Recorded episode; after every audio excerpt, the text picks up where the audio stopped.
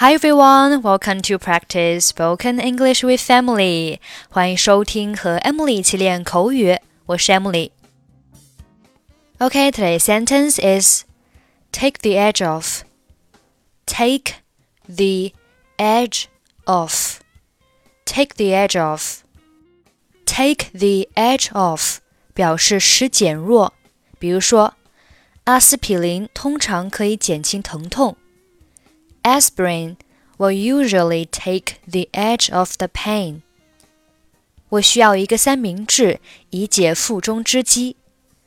I need a sandwich to take the edge of my appetite.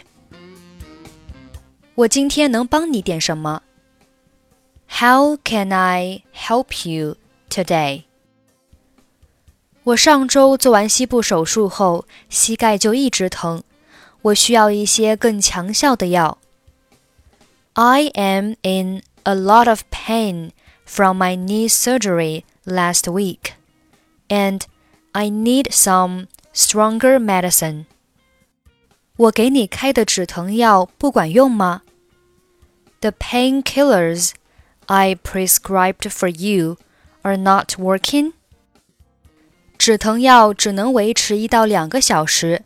过后又开始疼了。They only take the edge off for an hour or two. After that, the pain returns. 好吧，现在你服用的是一种非常温和的止疼药。如果不起作用，我再给你开一些别的药。Well, right now, you are taking a very mild painkiller. If it's not helping, I can give you something else. 吗啡怎么样？How about morphine? 我们只有在特殊情况下才会开吗啡。我会给你开另一种有效的药。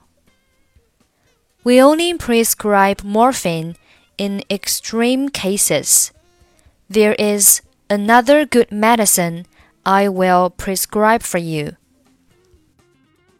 哦，我不懂这些，你说什么我都会试试。Oh, I didn't know that. I'll try whatever you recommend.